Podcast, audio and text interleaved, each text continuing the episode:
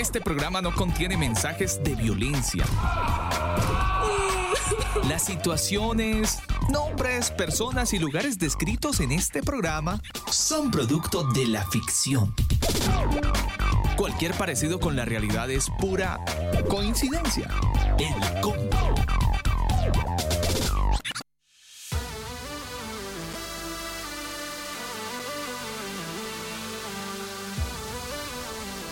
Mis queridos amigos del combo, un saludo muy especial para todos los que a esta hora del día se conectan. Ya son las 9 de la noche, 3 minutos. Soy Alba Osorio.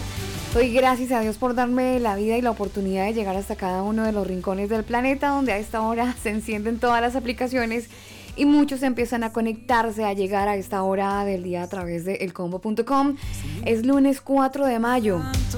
Iniciamos con buena música en esta noche, iniciando además un mes eh, bueno, un mes lleno de sorpresas, de muchas expectativas, de muchas oportunidades, ¿por qué no? De muchos cambios también. Bueno, arrancando el quinto mes de este año 2020. Y lo hacemos con buena música. Esta canción es lo más reciente de esta banda mexicana Heller. Ellos son de mm, este país centroamericano. Y sí, se puede contar a México como Centroamérica, sí, un poquitico, bueno, sí. Algunos, algunos dirán que no. Bueno, depende. Esta canción se titula así, A casa, es Heller y está en esta noche aquí en el combo 94 minutos. Llegamos a todos ustedes gracias a la gente de Manual de Sonido para Iglesias.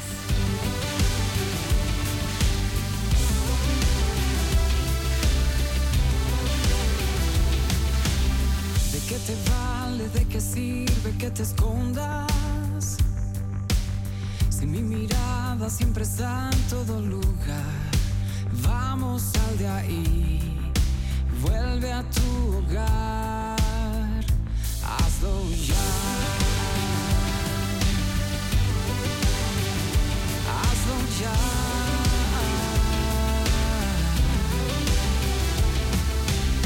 De que aprovecha que te esfuerces y me ayudas pues mi presencia es la que importa al final.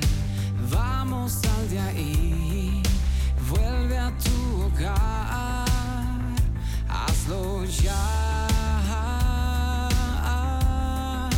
Vuelve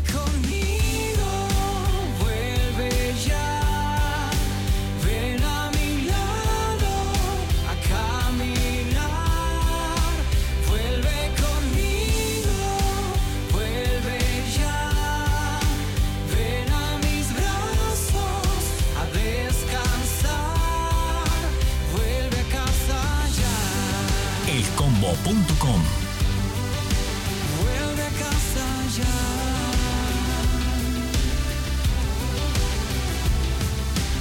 Hoy a tiempo aún estás, no dudes regresar, mi amor te abrazará. hoy vacío es tu lugar, nadie lo ocupará. Vuelve ya.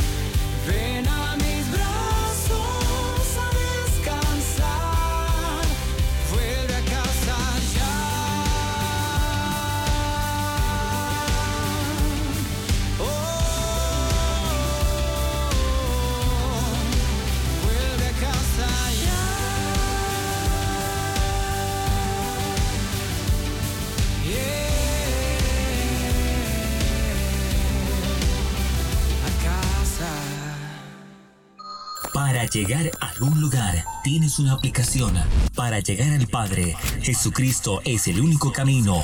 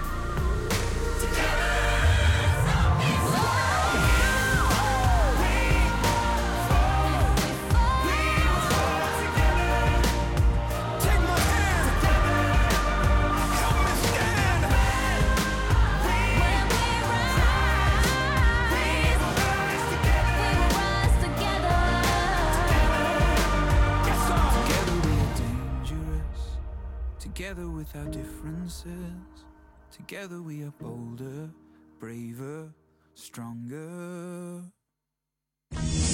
Escucha el combo en Spotify, Apple Music, Google Music. Nosotros te acompañamos. Libros, películas, conciertos, músicos, autores, eventos. Infórmate en el combo.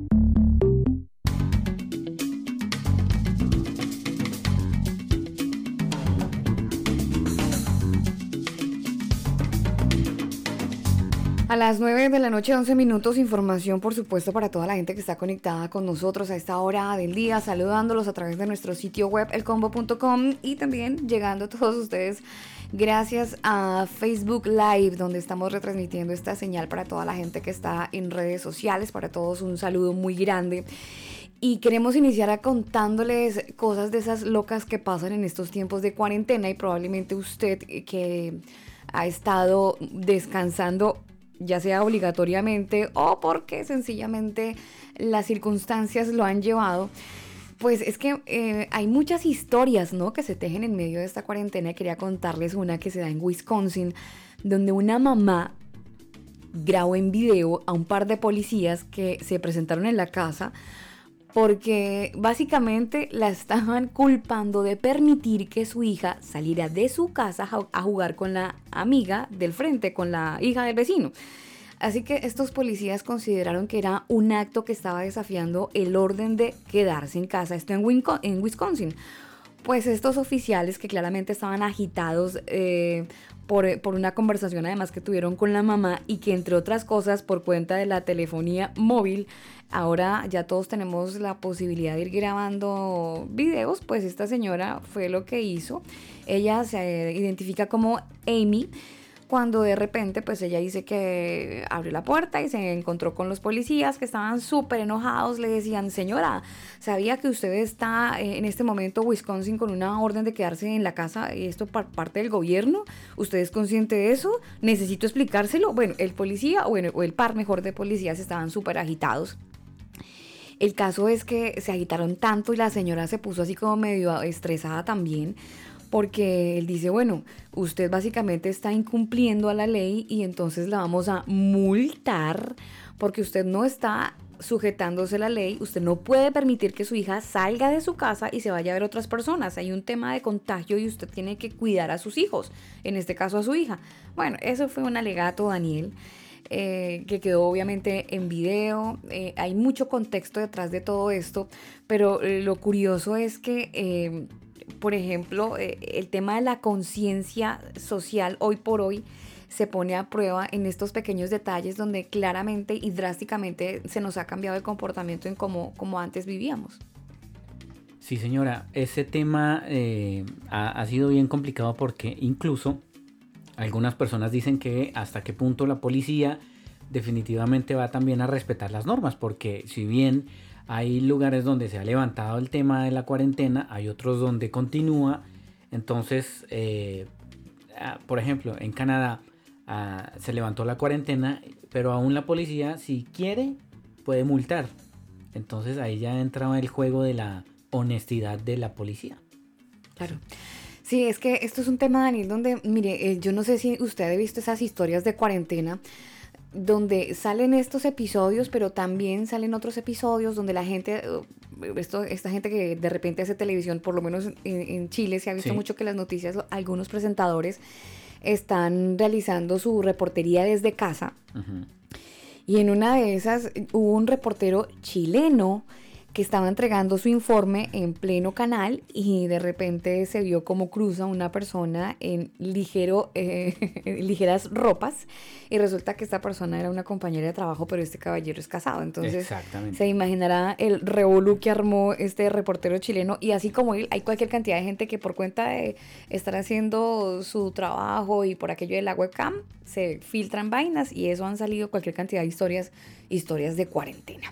Son las 9 de la noche, 16 minutos. Vamos con más noticias y una que tiene usted, Daniel, que fue publicada a través del combo.com. Eh, preocupante, mucho.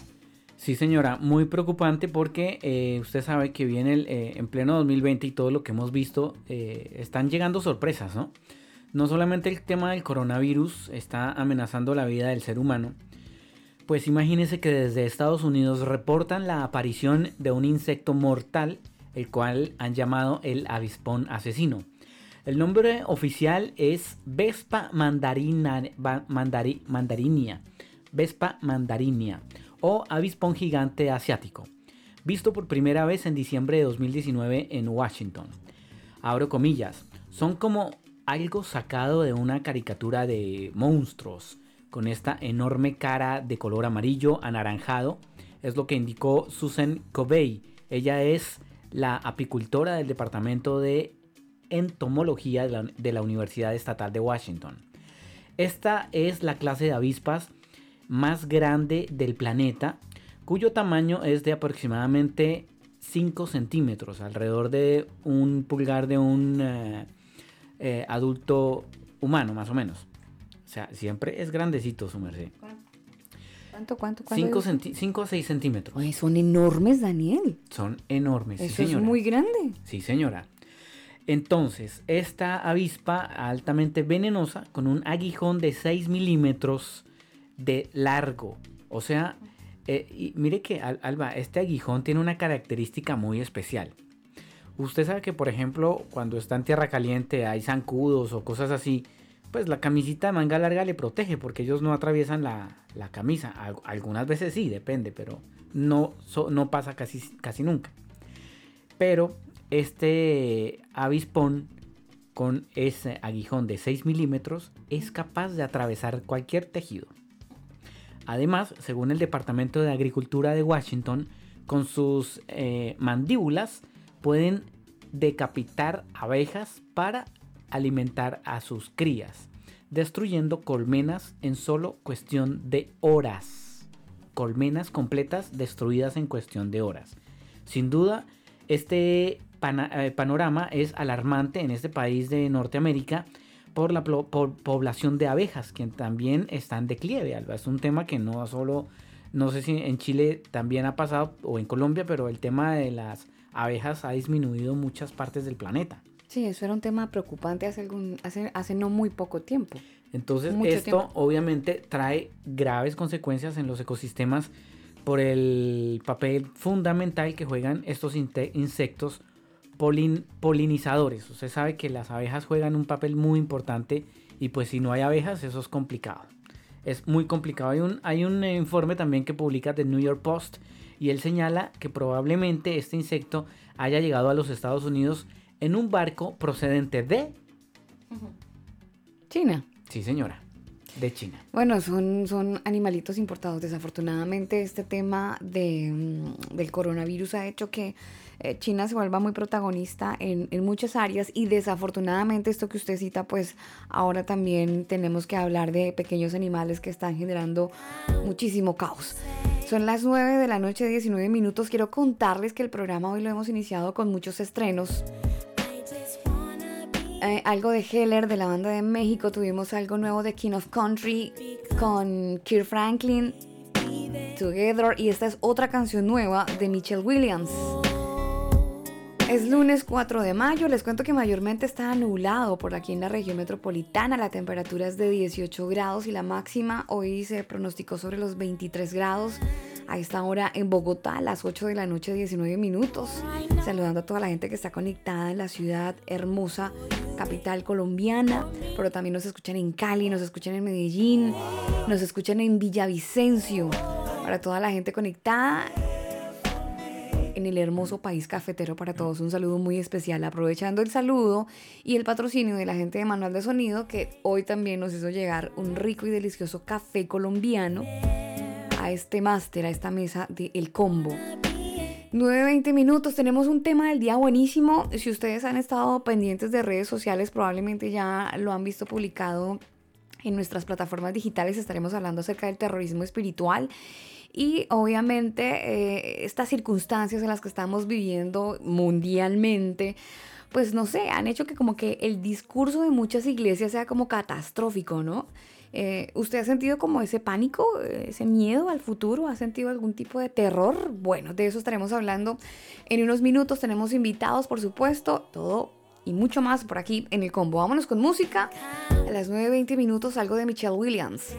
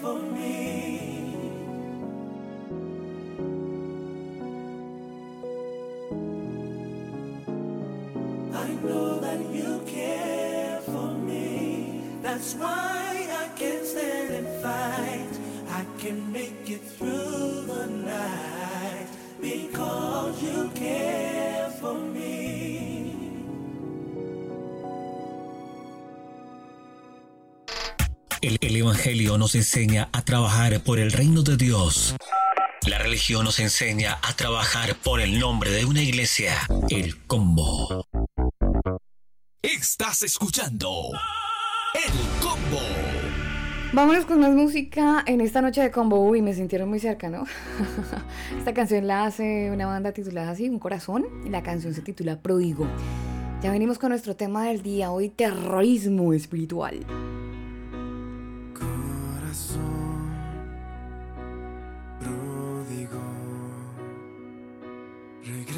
sa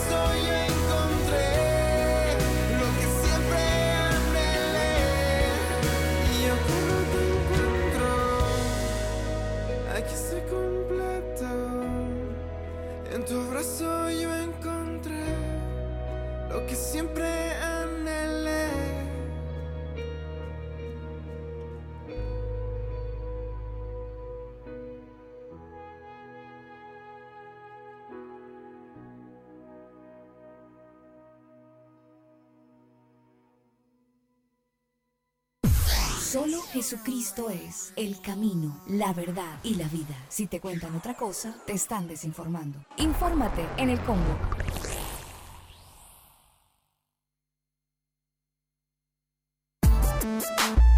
Nuestro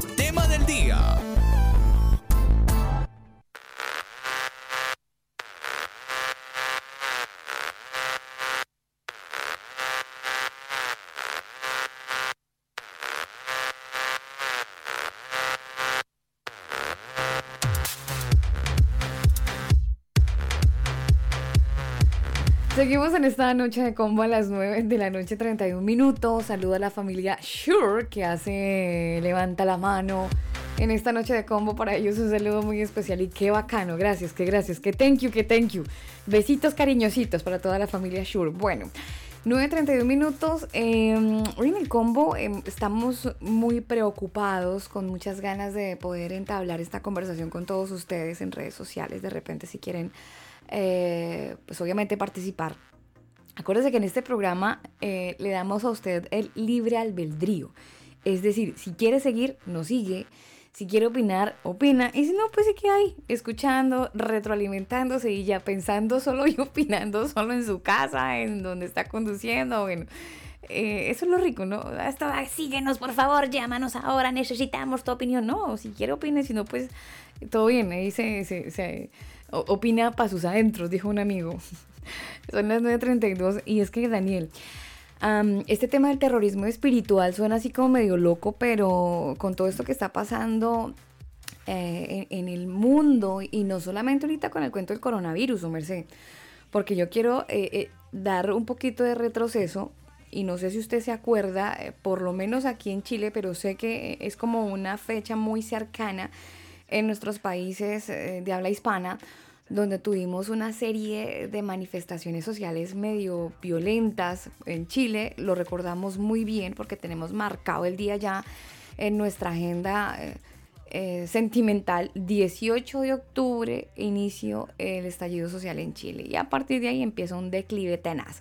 En Colombia me hablaron del 22 de noviembre o por lo menos noviembre eh, fue una fecha muy, muy drástica y todas estos, estas fechas donde socialmente nuestros países tuvieron como un vuelco donde la gente se empoderó y peleaba por sus derechos y hablaban y proclamaban, algunos bajo el nombre de una bandera, algunos sencillamente cansados de tanto, eh, ah, no sé, para algunos totalitarismo. El tema es que eh, hemos venido con una serie de manifestaciones sociales a nivel mundo, donde cada vez es mucho más agresivo el tema y donde cada vez eh, el comportamiento como tal del ser humano es, es, bien loco, ¿no? Es como que cada vez hay más terror en el mundo. Lejos de imaginarnos que eso pueda estar en la iglesia. Por eso eh, puede, puede sonar un poco contraproducente eso de terrorismo espiritual. ¿Y bueno, esa, palabra terrorismo espiritual, Alba, no solamente podríamos aplicarla a quizás llevándolo al nivel espiritual, ¿no? Pero eh, de hecho, hay varios artículos, Alba, que se han sacado sobre las iglesias que eh, desafortunadamente en Centroamérica hay muchas que son auspiciadas por terroristas, eh, grupos terroristas, grupos al margen de la ley, grupos narcotraficantes que de alguna manera lavan su dinero con las iglesias. Entonces ahí usted también puede ver ese terrorismo espiritual que de alguna manera ha manchado eh, y ha corrompido a los que se quieren dejar corromper, porque esto finalmente es, es su integridad delante de Dios. Sí, pero, pero Daniel, en parte de este terrorismo al que eh, también queremos eh, llevar y que ustedes puedan opinar en redes sociales es, bueno, hablamos de terrorismo y eso hablamos de algo de violencia, ¿no? Eso es, lo asociamos rápidamente con el tema de violencia, lo asociamos como con destrucción, como alguien que, que no está que no se sujeta a cierto, a cierto organigrama y entonces genera una destrucción, cierto terrorismo. Eh, además que el terrorismo genera también inseguridad, eh, como algo de miedo, pánico, o sea, genera una serie de cosas. Eh, el tema del terrorismo que obviamente no entra bien de ninguna manera, de ninguna manera entra bien, siempre, siempre va, obviamente. va a traer algo, algo de pánico. Pero hay muchos tipos de terrorismo, está el terrorismo político, terrorismo económico y hay una serie de elementos más asociados a esta palabra donde se amplía el abanico de estos tipos de terrorismo y donde básicamente eh, desafortunadamente estos terrorismos que hoy por hoy el, tema de la pandemia hay un terrorismo económico eh, o sea, ese exorbitante, Daniel, el pánico que la gente tiene de, no poder seguir trabajando, algunos ya perdieron sus empleos. Eh, esto genera pues una serie de conflictos dentro y fuera del hogar, pero desafortunadamente hoy por hoy es dentro del hogar porque estamos confinados, entonces hay un choque en, las casas de los padres, de los adultos, de los que ya no pueden trabajar, la comida se acaba, bueno, esas cosas empiezan a venir. Hay terrorismo doméstico o, o violencia intrafamiliar, que es básicamente lo mismo, terrorismo de Estado, terrorismo ecológico, que también lo habíamos estado escuchando por estos días eh, en algunos de nuestros países, terrorismo empresarial. Bueno, este tema, eh, esta palabrita encierra, es como un abanico, Daniel, encierra muchas definiciones con respecto a, esto del terrorismo. Pero hablar que en la iglesia puedan meternos terror es una cosa que, como lo dije hace unos minutos, es como contradictoria, porque, porque qué onda, o sea, allá vamos a aprender del amor de Dios y vamos a aprender de, de otras eh, exposiciones que tiene la palabra.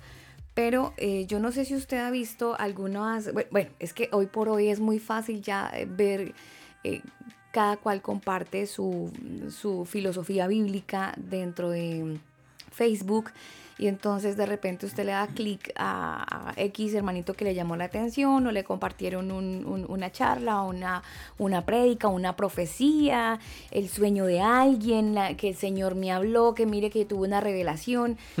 Eh, sí, porque eso... Y, y, las, y las cadenitas, ¿no? No faltan las cadenas de WhatsApp, las cadenitas de, oiga, es que mire, Dios me mostró esto y tal. Y, hay tantas cosas, Alba, que se han publicado en estas cuarentenas que... Mm.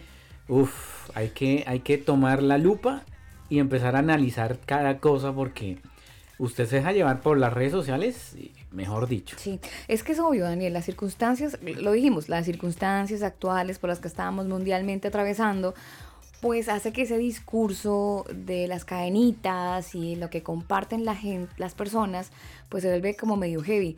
Por eso queremos preguntarle a la gente si ha sentido ese miedo o ese pánico a lo que viene, porque hay gente que dice, no, no salgan de casa porque después va a ser peor, si sale, mira, ahorita el tema, Daniel, curiosamente con el tema del día, se asocia este tema de las avispas. Em, que, que ahora, ¿qué hacemos? O sea, si antes salíamos a respirar el aire, porque era, era una forma de oxigenarnos. Qué miedo salir donde lo pilla uno una bendita avispa esta. Entonces eh, ya empieza como ese, ese pánico a, exponerme a. Y la iglesia en ciertos discursos me da la impresión, no quiero caer en, en, en, o sea, es que vamos a caminar en el programa de hoy por una línea muy delgada y le pido a Dios que nos ayude a mantener el equilibrio para no caernos de, un, de uno o de otro lado.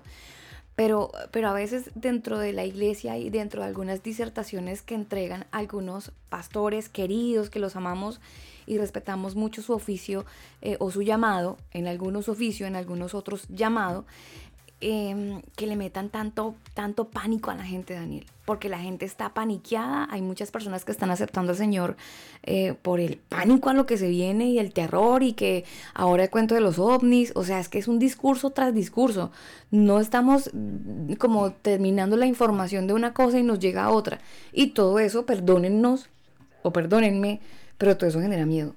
Exactamente, Alba. El asunto de los ovnis, eh, de hecho ya hay muchos que están empezando a, dar profecías, a, decir una cantidad de cosas, eh, pero hay que tener muchísimo cuidado, Alba, con este tema porque em, la Biblia eh, hay que analizarla, Alba, hay que, hay que leer muy bien el texto, el contexto, la... Em, ahora sí, las señales que, estamos viendo porque definitivamente si no nos vamos a dejar llevar por cualquier, ahora sí como dijo la escritura, viento de doctrina y nos va a hacer caer. Pero Daniel, espere, para no irnos tan lejos porque yo sé que la gente va a empezar a hacer sus comentarios. a usted, a usted, a usted, a usted como ser humano, individuo activo en redes sociales, ¿a usted le han metido algo de yello? Usted dice, uy, rayos, esta vaina como que sí está heavy. Como que, como que yo siento que cada, cada vez en lugar de avanzar y que quiten la cuarentena y, venga la normalidad, la cosa no va a estar normal. El problema, Alba, es que esta, eh, esta supuesta normalidad que nos quieren vender es una normalidad que asusta, en el sentido de que eh, están tratando como de cambiar el, el tema, la- el léxico, están tratando de... No, no, no, pero después no se desvíe, no, no se desvíe. A usted, Daniel, olvídese de lo que dicen los demás. A usted, a usted personalmente, ¿le ha afectado? ¿Le ha- ¿Se le ha metido el pánico? No, a mí personalmente no. No. No, no, no. Yo tengo mi confianza plenamente en Dios, Alba. Yo sé que de alguna manera Él todo lo permite con un propósito, pero yo sí tengo que estar cada momento. Ahora, mire, no, he- no he tenido pánico, pero sí he tenido la conciencia tampoco de que en cualquier momento eh, el Señor puede venir por su iglesia porque el mal está a su en su máximo esplendor. O sea, no sé si vio la noticia de los niños de los túneles en Nueva York. Oiga, súper heavy. Yo no sé si eso es verdad. La verdad, como que lo dudo todavía. Yo no, ah, yo no asocio con que algo tan heavy, tan violento sea, sea real. No, No, lo asocio. no. La verdad, me cuesta mucho creer que eso sea verdad. No, no, no, yo ya había venido escuchando ese tema desde hace muchos años atrás y yo sí creo en eso. eh, pero más que el pánico, eh, yo creo que Dios sí se está cansando de tanta maldad. Y fue lo que pasó justamente en, en, en- en la época de, de Noé, ¿no? ¿Se acuerda? Sí, sí, obvio, obvio. Son las 9 de la noche, 42 minutos. Pues ese, ese es nuestro tema del día. Ustedes pueden opinar. Estamos en la sala de chat de mixlr.com slash el combo. Por ahí he visto algunos comentarios de la gente que está conectada ahí en la sala de chat de MixLR. También estamos eh, a través de un WhatsApp. Si de repente nos quieren dejar algunos mensajitos, ahí estamos en una línea WhatsApp. Ya les voy a dar el número. Tranquilos, ya les voy a dar el número. Es 9 más eh, bueno, corrijo, más 569, ese es el- esa es la línea WhatsApp, más 569-541-107-45, ya, ya sé, ya lo dije muy rápido, más 569-541. 10745, por ahí nos pueden dejar sus mensajes. Y también estamos en Facebook. ¿Usted siente que tiene, como digo, pánico con este tema del eh, coronavirus, ahora las avispas, los niños de los túneles, ahora eh, ya el Pentágono ha dicho Los que sí es verdad que los ovnis existen, que mire que nos van a visitar por ahí eh, desde el China- Vaticano dijeron, oiga, oijo que eso sí es verdad. Y, y ya desde el Vaticano dijeron, crean porque de que los hay, los hay. Eh, y, y China, de hecho, ya sacó un reporte donde ellos dicen, estamos listos para tener contacto con los extraterrestres. Bueno. Queremos aprovechar de saludar a toda la gente que está conectada a través de MixLR, nuestra aplicación. Un saludo muy especial para Jennifer Medina Roa, quien ahí levantó la mano también. Eh, nos dice también lo de las chicas de Nueva York. ¿Cuáles son las chicas? Las chicas son otro...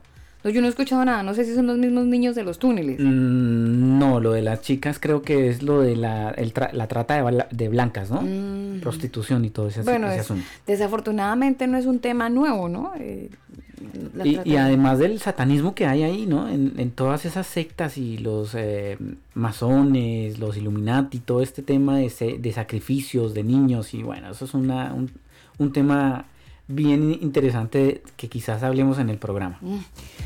Son las 9.44 minutos. Eh, a todos ustedes, gracias por estar con, con nosotros en el combo. Les cuento que tenemos un pastor invitado en minutos. Esos serán unos minutitos. Estaremos hablando acerca de, bueno, cómo lo ven los pastores, ¿no? De repente ellos son los, los directos responsables de dar o no ese pánico en, en redes sociales o en las disertaciones que ahora tienen que dar en su, en su, en sus cultos online. Tienen mucha responsabilidad y mucha gente se está llenando de pánico. Mucha gente anda paniqueada y anda como, como, muy, como muy dispuesta a conocer acerca de Jesucristo, pero por el pánico que les han metido o entre sus familias o entre sus amigos o lo que la gente publica. Y bueno, viene un hermanito y dice, crean en Cristo porque esta cosa se va a poner cada vez peor. Entonces la gente no, hay, no tiene una convicción de pecado, sino que tiene una convicción del terror pues más tenaz. Entonces dicen, sí, yo quiero a Dios, yo necesito Eso- que algo me, me, me limpie, me, me, cubra. ¿Sabe qué me di cuenta, Daniel? Eh, ay, yo voy a hacer una cosa que va a sonar de pronto un poco incómoda, pero voy a ser muy sincera.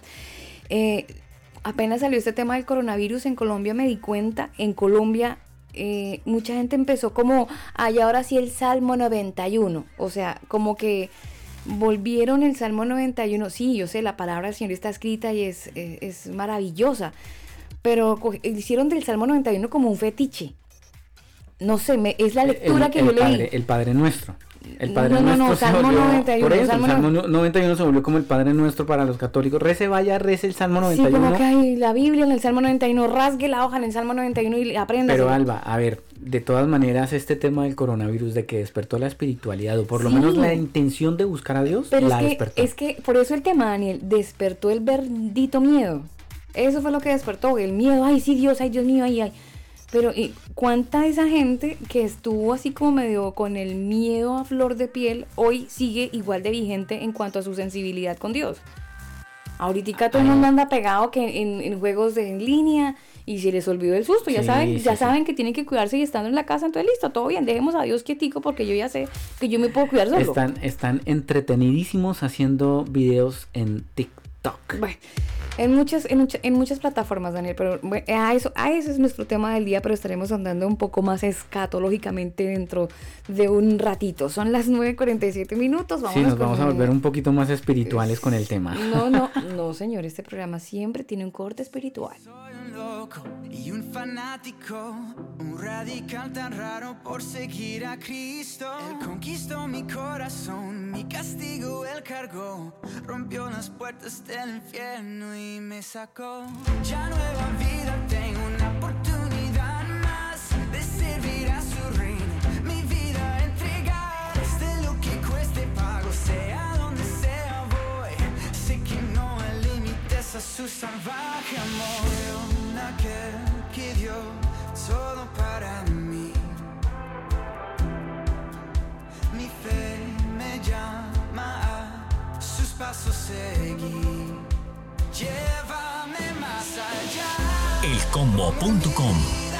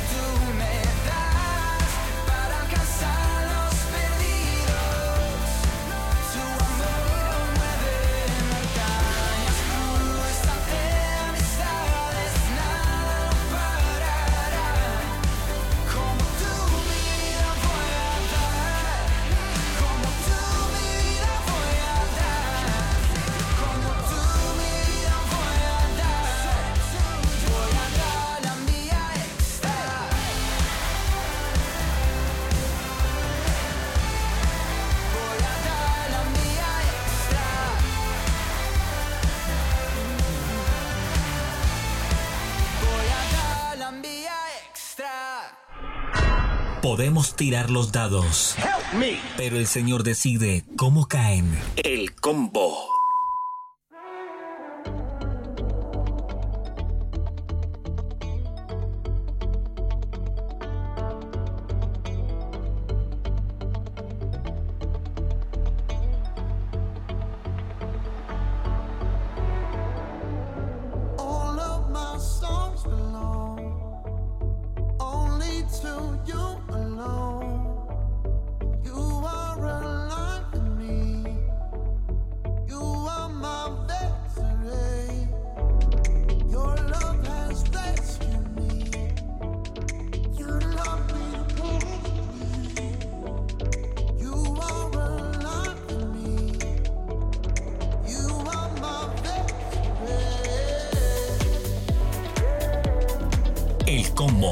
www.radiomaría.com.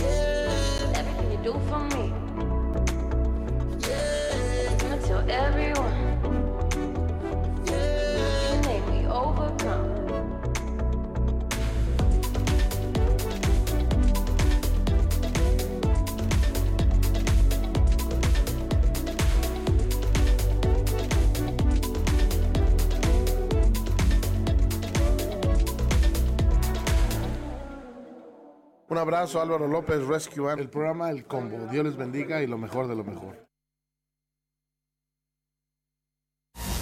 No es el rating, son las almas.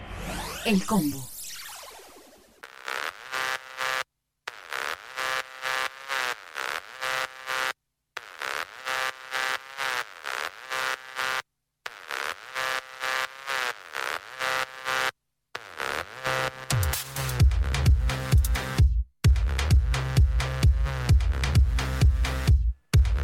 Son las 9 de la noche de 55 minutos. Faltan 5 minutos para las 10 de la noche en la región metropolitana.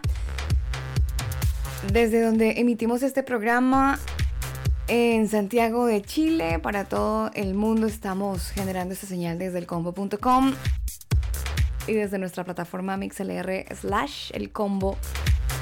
Ahí estamos con todos ustedes, eh, bueno, en esta bonita noche. Hablando un poquito acerca de terrorismo espiritual, Daniel, en esta, en esta noche de, combo y, hombre, hablar de este tema, eh, como lo hemos estado comentando, pues hombre, hombre quien, quiere estar hablando de, que le metan pánico a, uno si ya las noticias, usted, mire, tengo una amiga que dice, cada vez que voy a ver noticias, las novedades son puras calamidades. Cuando, cuando hablamos me dicen, mm, las noticias son novedades, las novedades son puras calamidades. Y es desafortunadamente así, con todo esto del coronavirus, pues em, el pánico está en, muchas partes. Está con nosotros nuestro invitado especial, es una persona, Daniel, que está en nuestro corazón. Es el pastor Jesús Armando Herrera, él es el pastor general de la iglesia Casa de Paz en la ciudad de Bogotá, en Colombia. El pastor es egresado de la Uniminuto y también es profesional de ciencias bíblicas. Eh, es una persona que diríamos es un tarrado de sabiduría y lo hemos llamado porque sabemos que es la persona idónea para meternos terror en esta noche. para meternos o sacarnos del terrorismo espiritual en el que probablemente muchos hemos estado viviendo eh, así como con el pánico por cuenta de todas las cosas que uno ve, lee y escucha, las nuevas profecías que Dios me mostró, que Dios me dijo que yo estaba durmiendo y me paré a las 3 de la mañana y vino un ángel y me dijo que no salgan, que unas vainas que uno dice, rayos, o sea, ¿será verdad? ¿Será mentira? ¿Qué onda? Pastor Jesús Armando, eh, buenas noches y gracias por estar con nosotros en el combo, bienvenido. Buenas noches a todos, Dios les bendiga. A ustedes, gracias por, por la invitación y la confianza. Oiga, pastor, ¿usted nos va a meter terror esta noche o no lo va a sacar? no, no, no, no, la idea es mirar cuál es el consejo sabio de la escritura y desde ahí tomar una postura. Claro, porque es que eh, yo no sé si a usted le, ha pasado, bueno, ahorita que las disertaciones eh, casi que todo es en línea y el usuario o el asistente normal a la iglesia hoy tiene ya esas múltiples opciones de elegir a qué pastor escuchar. Y dentro de esas elecciones, pues eh, es muy fácil que la gente se encuentre con pastores que le meten como mucho, mucho el miedo por cuenta del coronavirus y por cuenta ahora de las avispas, que, que ahora los ovnis, y como que cada día amanecemos con una noticia trágica. Sí, el, asunto es que el, desafortunadamente la Biblia eh, te sostiene cualquier postura y te sostiene cualquier postura desde una mala interpretación o un mal acercamiento al texto bíblico. Por eso es que lo importante es no creer en, en adivinaciones y sueños. Sabemos que la profecía bíblica de ahorita hay, mira, a mí me han llegado cualquier cantidad de cadenas de WhatsApp mm. con revelaciones nuevas, con sueños nuevos, con visiones nuevas, pero la, el tema central es cuál es el criterio bíblico para examinar una profecía cuál es el criterio bíblico para hablar si estamos o no en, el fin de los tiempos o en el apocalipsis. Entonces, todas esas cositas nos pueden dar como una luz para, em, para no caer en el terrorismo espiritual, sino más bien para encontrar la paz que solo Jesucristo da. Claro, ¿cómo se hace para examinarlo desde ese punto de vista como nos, como nos ha dicho, pastor? por ejemplo, eh, a mí me llegó una cadena, me llegó un mensaje, entonces el hermanito despertó a las 3 de la mañana y un ángel le dijo que abriera la Biblia en Isaías 53 o en Mateo 24 o en Apocalipsis y entonces él a partir de ahí dice, miren que es que el Señor me dijo, basado en esa escritura y, y manda su, su sueño, su, su, experiencia y le mete pues terror a la gente, que no salgan, que miren, que, que esto se va a poner peor, que qué hacer, cómo, cómo, cómo, cómo poder eh, poner eso en una, en una plataforma donde yo pueda diferenciar que sí, que no, que me como y que no, que no me como. Pues mira, el, el, lo primero es mirar que todo, todo texto bíblico tiene un, un, un contexto remoto, inmediato sobre ese contexto yo ya sé qué es lo que la Biblia dice y lo mismo la Biblia ha definido del tema de las profecías. Partamos de una base. Mira, alguien se levanta diciendo, Dios me dio una visión y tengo una profecía y viene con una revelación, entre comillas, nuevas porque la revelación ya se cerró. ¿Cierto? El, el escritor bíblico dice que tenemos la revelación profética más segura, que es la palabra de Dios. Aunque hay, algunos, hay, algunos, pastor, que se argumentan diciendo que, y les mostraré cosas grandes y ocultas que tú no conoces. Entonces se basan en ese texto para decir, bueno, a mí me lo reveló. Mira, yo, yo me voy a meter en terreno espinoso y ojalá me vuelvan a invitar, pero, pero mira, eh, eh, Albita y Daniel, digamos que es, es el texto, yo hablaba con alguien que decía, es que la Biblia dice que mayores cosas que Jesús haremos. El texto de Juan, no sé si lo han escuchado. Sí, sí, sí. Por supuesto, que también lo han usado mucho, además. Eso, entonces yo te hago una pregunta. Dime tú, ¿quién de los pastores, profetas, evangelistas, modernos que conocemos, ha hecho algo mayor que morir y resucitar al tercer día. Ha hecho, algo, ha hecho algo mayor que resucitar a un muerto de tres días. Ha hecho algo mayor que alimentar a cinco mil. O sea, eran más. Aquí, le piden, aquí, le piden plata más de cinco mil. Aquí le piden plata más de cinco mil. Y en lugar de pedir que hagan el libro de, las lucas, piden un poco de lucas. ¿Por qué? Porque es que tenemos una teología de prosperidad bárbara. Sí, entonces, ¿cuál es el, contexto de Juan cuando hablamos de cosas mayores? ¿Qué es mayor que eso que ha hecho Jesús? Nada. O sea, nada es mayor. Entonces, ¿a qué está hablando Juan? Y yo hablaba eso con alguien y me decía, es que yo tengo una visión, y yo le hablaba el tema de la visión, y me decía, es que la Biblia dice que cosas mayores a él haremos. Le dije, cuando tú resucites al tercer día, cuando alimentes a cinco mil, hablamos. Lo que Juan está hablando y el criterio bíblico y la interpretación del texto ¿Sabes qué es mayor, mayores cosas que las que Jesús ha hecho? Cuando tú lees todo el texto, entiendes que el contexto del pasaje es la predicación. Eso es lo mayor que la iglesia está llamada a hacer, hacer un impacto en la predicación de la obra de Cristo. ¿Tú quieres hacer algo mayor que lo que Jesús hizo? Predica el Evangelio. Y llega aquel que Jesús no ha llegado.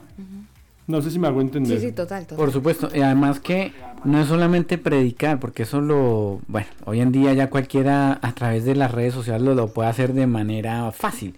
Eh, lo interesante sería predicar con el testimonio.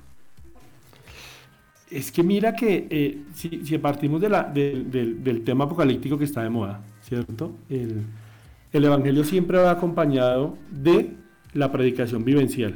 O sea, el querigma de la predicación, la resurrección de Cristo, iba acompañado del testimonio de los, de los, de los apóstoles. Por eso es que tú te das cuenta que Pedro, que negó a Jesús, cambia y entrega su vida. El, el mismo apóstol Pablo es una transformación de vida impresionante. Los padres del primer siglo. ¿Ves? entonces es el impacto de vida lo que evidencia que Jesucristo pero, es real. Pero, pastores, yo, lo escucho y entonces voy a pensar que eh, de muchas de nuestras personas eh, que están en las congregaciones hoy en el mundo, son cristianos que se han convertido, pero son como cristianos emocionales, porque finalmente no vemos ese cambio tan radical como el que usted nos plantea de, de un Pablo, de un Pedro que dejaron todo y tuvieron unas vidas completamente transformadas. Es desafortunadamente, no, bueno, sí hay muchos ejemplos, pero se pueden contar porque el cristianismo de hoy es como muy fluctuante, es como muy emocional, donde, donde el cristiano vive como arrastrándose, que es que no puedo dejar el pasado y, entonces es muy diferente el evangelio de ese, de ese, de ese calibre que usted nos, nos dice de Pablo, de Juan, de Pedro. No, pero es que mira el, mismo Lutero, mira, mira el mismo Spurgeon, ah. Mira el, el, mismo C.R. Sproul, hace poco, que falleció el gran hombre de Dios, C.R. Sproul, hombres que enseñaban un evangelio real. Lo que pasa es que sabes cuál es el problema, que el mensaje bíblico hoy está acomodado para que genere gracia al oyente y recurso a la iglesia. Ese es un problema. Entonces, yo tengo, yo tengo un, tema que desarrollamos en la iglesia y es, mm, yo creo que la iglesia está llena de, ¿cómo te dijera? O sea, en la iglesia hay mucho, mucho, mucho eh, creyente, pero poco convertido. Y ese es un problema, porque es que el creyente cree en cualquier cosa. Mm. Bueno, el, mismo Satanás también es un creyente. Eso, lo que tú dices que dice Santiago. ¿Crees tú que Dios es uno? Bien hace, los demonios también creen, tiemblan. O sea, el creer no es simplemente una, un acto de evidencia de que haya una genuina conversión. Los fariseos, los escribas creían. Si te das cuenta, pero Jesús los llama sepulcros branqueados. O sea, el cristiano está llamado a moverse en dimensiones sociales, culturales, políticas, aún religiosas, pero donde su vida es una evidencia de que Cristo es real. ¿Por qué? Porque muestran a Cristo. El cristianismo moderno se mueve a través de ¿qué me da Jesús? Es un cristianismo que no es bíblico, porque es que Jesús a ti ya te dio lo que necesitabas, que era la salvación y la vida eterna. El resto es añadidura. Exactamente. Y pastor, con no sé si usted alcanzó a escuchar algunas de las noticias que dimos, porque el terrorismo espiritual, estábamos hablando de que en Centroamérica, desafortunadamente, también, así como en, en, nuestros, bueno, en Colombia y en otros países, el tema de la prosperidad es un evangelio que desafortunadamente viene de tiempo atrás y ha agarrado mucha fuerza.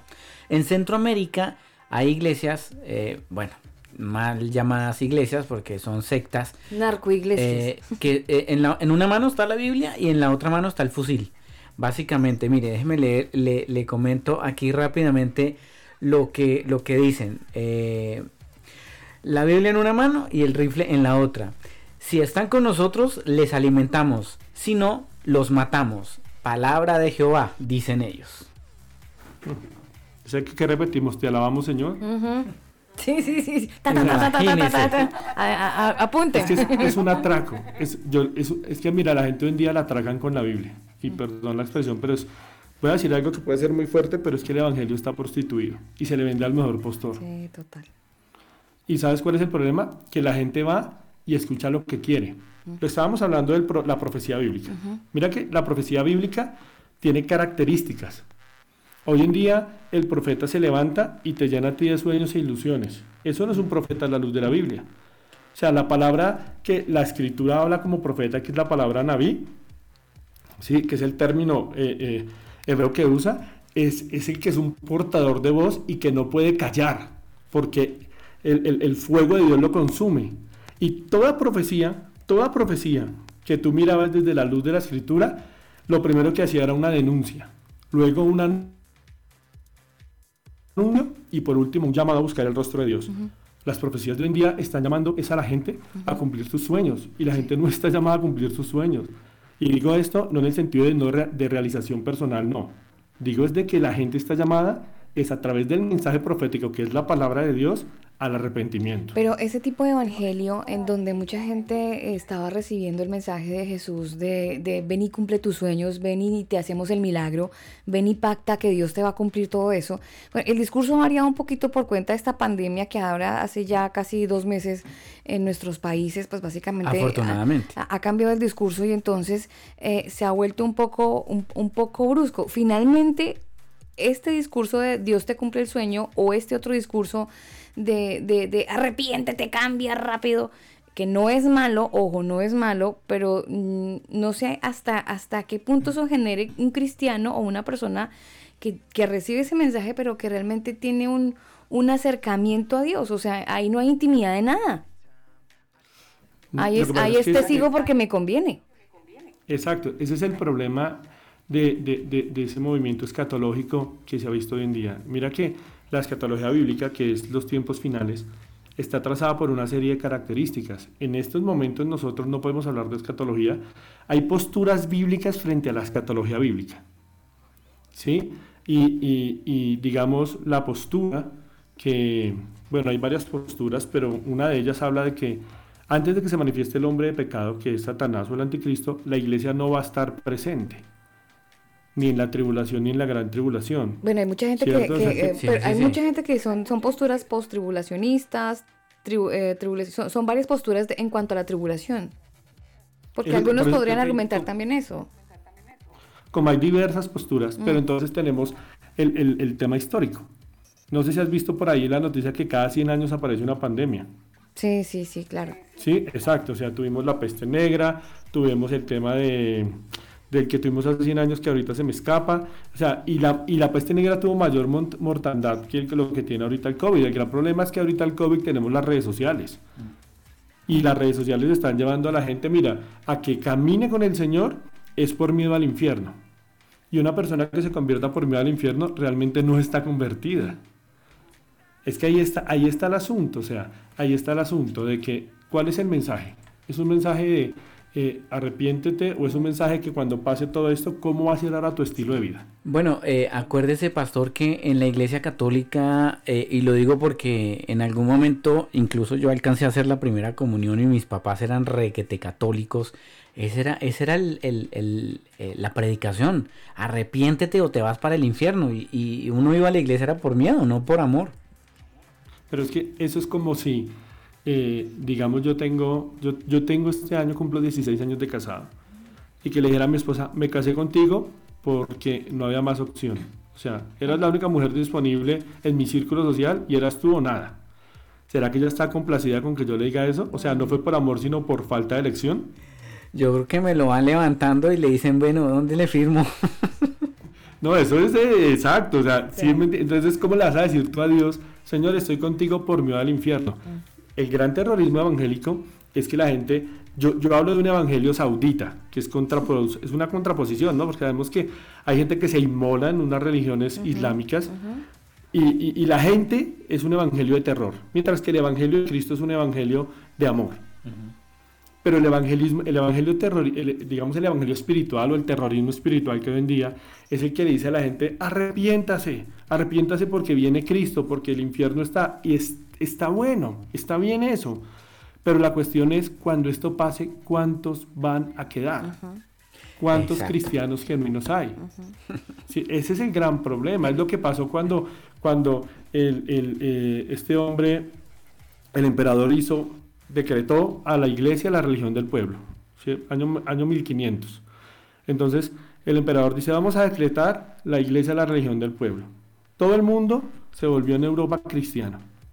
Y como ya era libertad, pero mientras tanto el emperador hacía culto al sol. Mm. ¿Sí me entiendes? Y él muere haciendo culto al sol. Entonces la cuestión es, ¿qué tipo de evangelio estamos predicándole a la gente? O sea, a la gente hay que decirle, mira, hay un momento de crisis, hay un momento de pandemia, mm. pero hay una promesa del Señor. Pasaremos al otro lado. Una pastora por ahí comentó el tema de la catástrofe. Todo lo que estamos viviendo es una catástrofe, es un catastro de fe. A ver cuántos son realmente los verdaderos hijos de Dios que tienen fe.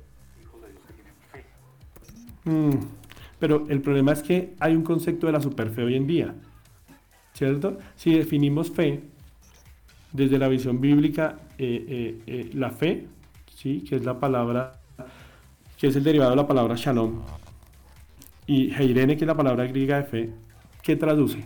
Es un estado de bienestar, es un estado de paz, de tranquilidad.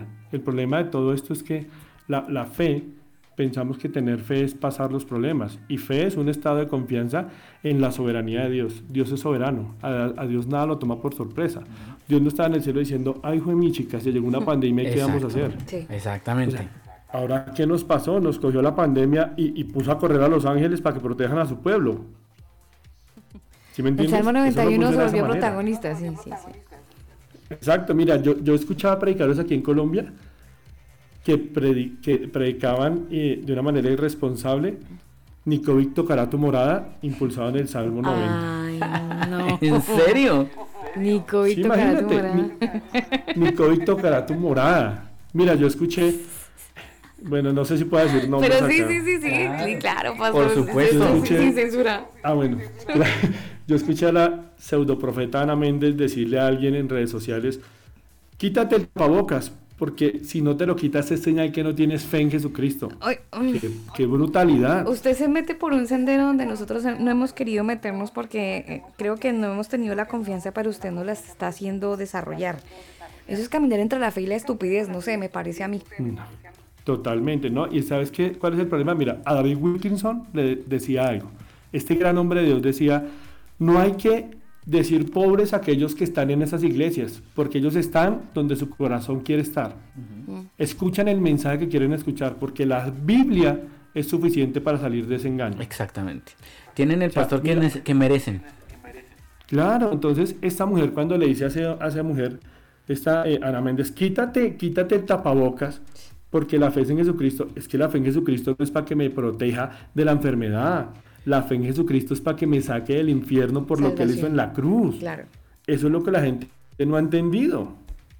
Y si, bueno, si tienen tanta fe, pues que vayan a, a, a China, a Wuhan y sanen a tantos enfermos que necesitan sanidad. ¿Cuánta gente anda contagiada porque no se van a los hospitales allá? Exacto. A desarrollar Pero la es que allá no les pagan. Ay, hermano, pastor, no diga eso, que transacciones también se reciben.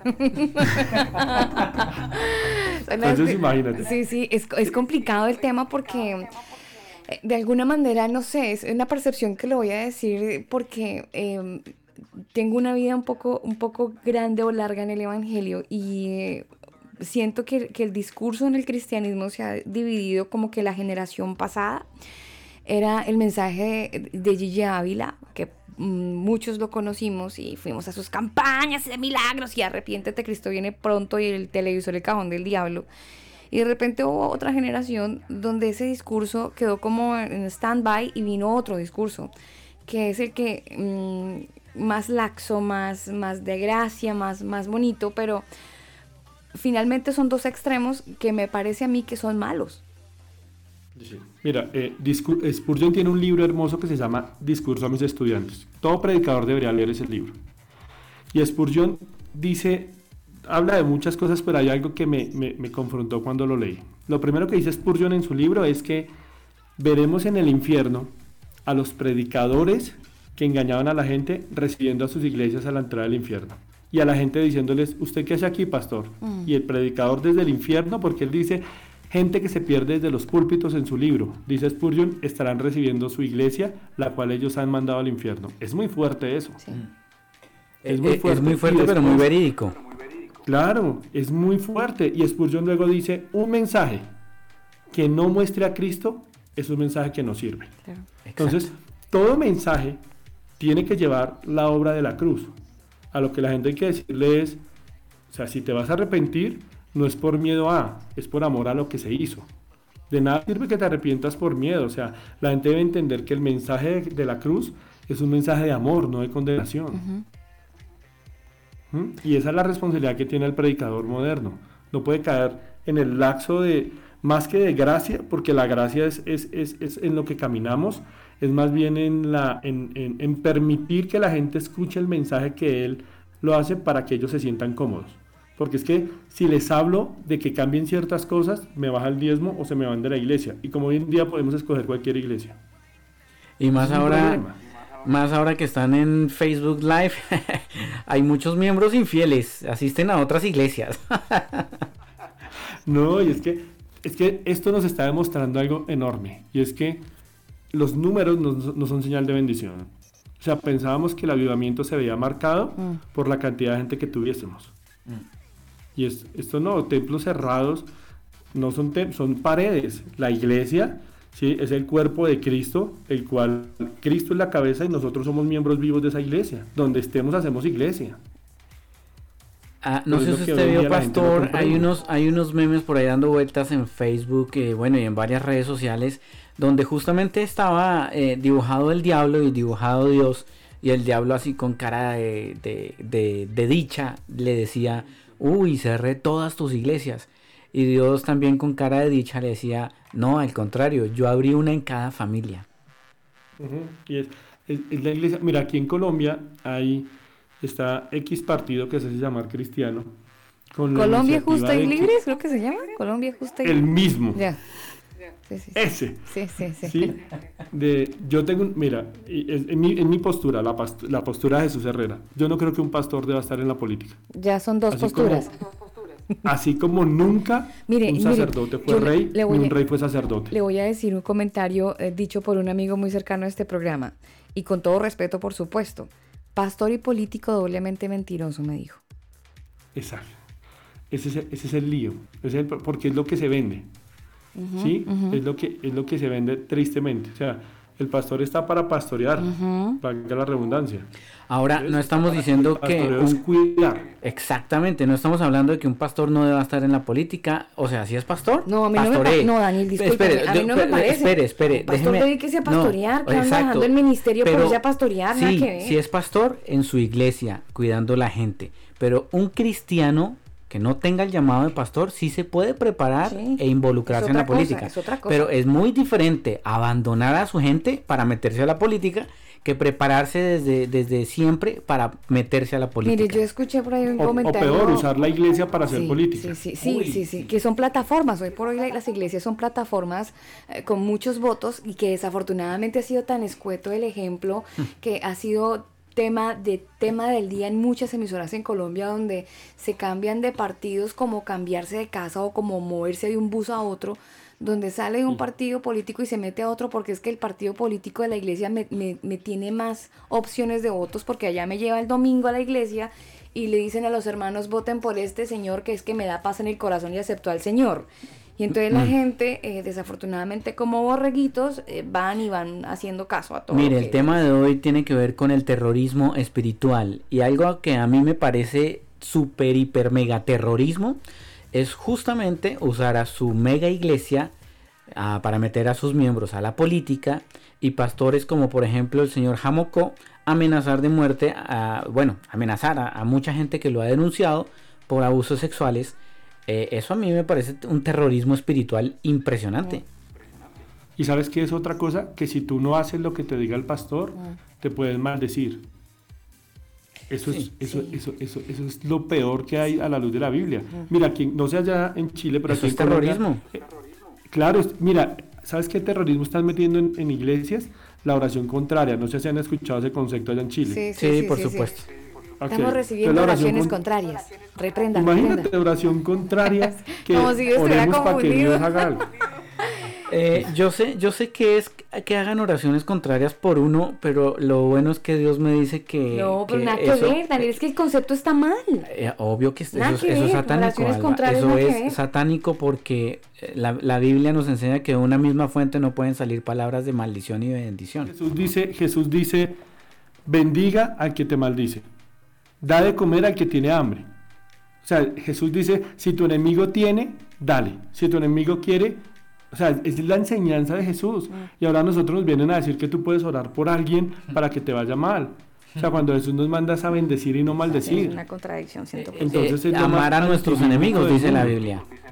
Claro, es que es la enseñanza de Jesús. Por eso lo que tú hablabas al comienzo, Daniel, es que el Evangelio, ¿sí? Tiene que ser práctico. O sea, hoy en día queremos enseñar ciertos criterios teológicos, cuando eh, eh, más que criterios teológicos son criterios de la praxis, de la vivencia, lo que dice la escritura. Jesús dice, porque ejemplo os he dado, dice el Señor Jesucristo, para que sigáis mis pisadas en primera de Pedro. Debemos seguir las pisadas del Maestro que es Jesús. Y el Señor Jesús dice, cuando me maldecían, no respondía con maldición, todo lo contrario. Pero tenemos pastores que la gente se va a la iglesia, ustedes saben maldición. Bueno, pastor. Tenemos pastores. Mira, a mi iglesia me llegó una persona diciéndome, pastor, quiero, quiero por mí. Le dije, claro, me dice, ore por mí porque en una iglesia había que dar un pacto de dos millones. No puede dar sino un millón y entonces salí en maldición. Hmm. Ore por mí para que el Señor... ¿Y cuál es el nombre de esa iglesia para boletearla? O sea, porque es que eso no es nada bíblico. ¿Ah? Entonces hay en, una iglesia de aquí en Bogotá. Por ahí de la Cali, no, como, como por ahí de la 13, ¿no? Por ahí, más o menos. Sí, sí, sí. De un, de un pastor que fue concejal, entonces. Ya. O senador. Entonces el tema ¿Cuál es, ese manantial? al frente, Oasis. Imagínate. Ah, Oasis, sí, la conozco. Oasis. Mm. Donde le hacen oraciones contables, donde la gente sale en maldición, donde, o sea, esas cosas y eso no está en la Biblia. Y sabe que lo más tenaz, pastor, que, que, son iglesias que tienen tanto tiempo que en su momento arrancaron bien. O sea, si hablamos de Oasis, Oasis hablamos eh, de un pastor que inició teniendo un ministerio bien, mucha gente le copiaba y de repente como que se desvían en el camino, en realidad no sé qué pasa, pero son personas que venían entregando la palabra del Señor de una manera sana y de un momento a otro como que se desvían y, empiezan a salir con una serie de cosas que uno dice, ¿qué onda? O sea, ¿por qué, ¿por qué se desvieron de la palabra? Eh, que desafortunadamente, desafortunadamente es lo que pasa y es lo que yo creo que además confunde a mucha gente que dicen, no, es que él lleva tantos años en el Evangelio y es que el Señor le dio una nueva revelación pero se confían meramente en lo que dice el predicador y no van a la Biblia. Y desafortunadamente es el gran problema de, nuestro, de los asistentes a la iglesia que se quedan meramente con el discurso eh, del pasado. Sí, no, del pastor, Daniel. Pero del pasado, porque si, si, Dios usaba esta iglesia antes, eh, ahora la puede seguir usando. No necesariamente, hay que, hay que discernir. Pero ese, es el problema de no tener conocimiento bíblico. O sea, cuando tú te quedas solo con lo que te enseña el pastor o lo que te enseña la iglesia en cuanto a su dogma o doctrina, entonces piensas que lo que ellos digan es palabra de Dios. Y yo debo entender que los pastores somos, o sea, tenemos igual de falacias, somos igual de pecadores. John Stott dice en su libro La Cruz, dice, la iglesia ¿sí? es, es un lugar lleno de desgraciados pecadores.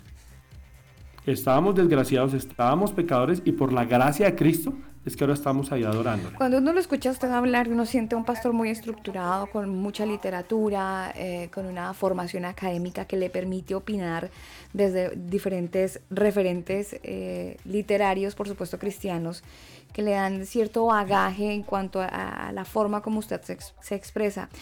¿Cree que el, el bueno, desafortunado el, el, desconocimiento que tienen muchos pastores hoy que solamente se quedan en la palabra del Señor, pero no, a ver, tengo que ser muy sabia con lo que voy a decir, porque de repente me pueden volar, me pueden volar muchas piedras, pero no, eh, sí, hay muchos predicadores que se quedan solamente con la palabra y con la interpretación que ellos asumen que está allí descrito, eh, eh, está mal, está mal que un predicador se quede solamente con el Salmo 91, yo creo que lo que dice el Salmo 91 es esto y lo voy a enseñar y que no tenga la capacidad eh, de hacer una buena hermenéutica tomando algunas otras opciones literarias? ¿Eso cree que está mal, pastor? Mira, mira, el, tú, un médico tiene columnas vertebrales en su carrera. Un médico debe conocer anatomía. Si un médico no conoce anatomía, no puede entender el cuerpo humano. Un ingeniero de sistemas debe conocer programación. Digamos, tú y Daniel, que trabajan todo el tema radial, conocen acerca de medios de, medios de comunicación, conocen acerca de comunicación, interfaz y todo este tema de Internet, de ah, eh, pronunciación correcta, bueno, todo lo que implica esto. Eh, un pastor debe ser académico, debe estudiar, porque es una red, mira, nosotros tenemos un texto bíblico de 1600 años, 1800 años, donde tiene un, un, baje o tiene un, un trecho cultural, histórico, idiomático, o sea, mira toda la, brecha que tiene el texto bíblico. Yo debo entender que fue escrito para unos primeros oyentes y que tengo que hacerle un acercamiento al texto. El gran problema de los pastores hoy en día y de las iglesias y lo que está matando y dañando la iglesia es la interpretación literal. La interpretación literal de la Biblia es, como me han dicho muchos pastores, es que eso está en la Biblia o si no arranquemos la hoja.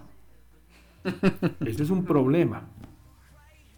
Increíble. No hay, no hay interpretación de la escritura es que la interpretación literal es, es la más dañina. Es el yo creo. del Salmo 91. Yo escuchaba esta predicación y yo prediqué en contra de eso, eh, o no en contra de eso, sino coincidencialmente Alertando. yo prediqué. Sí, prediqué en la iglesia de eso y yo hablaba, el Salmo 91 no está diciendo que ni plaga tu tu morada, como dice ahí, que es que es textual, entonces a un cristiano le puede dar COVID-19. Mira, a un cristiano le puede dar COVID-19. Es más, Voy a decir algo que de pronto dirán que es una herejía. El cristiano se puede morir de COVID-19. Pero por supuesto. Es un proceso que, que pasa en los cuerpos. Lo que el Salmo 91 está diciendo es que si llega la enfermedad, si llega la muerte, mi fe en Dios no va a cambiar porque está escondida en la roca inamovible que es Dios. ¿De qué está hablando el Salmo 91? De soberanía. Dios es soberano, que lo que pase no sale de su control. Y ese es el mensaje que la iglesia tiene que saber y eso es lo que tiene que darle paz. el que... habita el abrigo del Altísimo morará bajo la sombra del Omnipotente. Este... Diré Jehová, esperanza mía y castillo mío. Mi Dios en quien confiaré. Llegará el COVID, llegará la enfermedad, llegará la necesidad, pero nada de eso me aparta del amor y de la fidelidad de Dios. Este es un Esa es la interpretación del Salmo. Este es un tipo de evangelio mucho más inteligente, menos emocional que el de hace algunos años. Sí, no, sabes que es, es más yo no diría tanto de pronto inteligente, yo más bien lo que diría es que es más estructurado frente a las verdades bíblicas. Y, y, en eso hay que, hay que aplaudirle mucho tanto a la Iglesia Reformada, que nos ha ayudado mucho y nos ha dado mucha luz para, para un cristianismo más, más, más bibliocéntrico y cristocéntrico. La Iglesia, está, mira, nuestras canciones, y voy a seguir, eh, las, nuestras canciones son canciones antropocéntricas, se centran en que el hombre puede lograr todo. Humanismo. Claro, yo, yo en la iglesia, yo en la iglesia miro ciertas canciones y digo, esta no, porque nuestras canciones tienen que ser bibliocéntricas y cristocéntricas, teológicas. Exacto. El gran problema es que como a ti te dicen, te enseña el pastor o la, o la, la directriz de esta canción y tienes que cantarla, o si no, no eres parte de la visión. Es que a mí no me interesa ser parte de la visión de la iglesia. Te sujetas o te echamos. Claro. Puro terrorismo evangélico. no, y lo más tenaz es que hay mucho soldado herido por ahí, por cuenta de ese terrorismo. Hay mucha gente violentada, con su psique completamente deformada. Y, con ganas de saber todos menos del Evangelio, porque cuando tuvieron la experiencia de estar en la fe, pues fue un pánico, una, una, una situación donde se sentían tan, se sentían y eran tan juzgados que pensar en volver en algo referente al cristianismo es, es algo de, lo que no quieren volver a pasar. Y mucha gente está herida en la calle, bueno, en cuarentena. La, iglesia, mira, la iglesia de nosotros es, se llama Casa de Paz, Iglesia Cristiana, y tiene un, un, un, un, un, logo que dice más que una iglesia, una familia.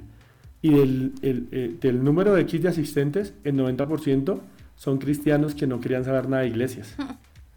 nada de iglesias, o sea, hasta hijos de pastores que habían salido heridos o maltratados por la manera como fueron con sus papás o, este tipo, tipo de cosas. Entonces el problema es que la gente sigue al hombre y el hombre siempre te va a fallar, porque es hombre. Dios nunca te va a fallar, pero sí tenemos que los pastores tener la responsabilidad, y vuelvo y, y cito a Spurgeon, de que Dios nos guarde de estar llevando a nuestras congregaciones al infierno y que nosotros mismos les estemos dando la bienvenida desde allá. Pastor Cristo viene pronto. No sé. ¿Sabes por qué? Porque es que el, el, yo no puedo tomar Apocalipsis como punto de referencia para hablar que Cristo viene. Yo debo entender que el Apocalipsis, es, a ver, en la Biblia hay, hay géneros literarios y cuando tú vas a interpretar la escritura, debes entender que está llena de géneros literarios los cuales se escribieron con el fin de poder dar claridad a la hora de, leerlos. Un género literario, digamos, tú encuentras en la Biblia género literario como el, el legislativo, género literario apocalíptico, que es en nuestro caso el caso del Apocalipsis. Entonces, toda interpretación debe hacerse a la luz de un género literario. Hay sapiencial, hay lírico, hay legislativo, hay profético, en fin. Cuando tú te acercas al Apocalipsis, tú te das cuenta que el Apocalipsis está en un contexto que es el de Nerón y la persecución que había en las iglesias.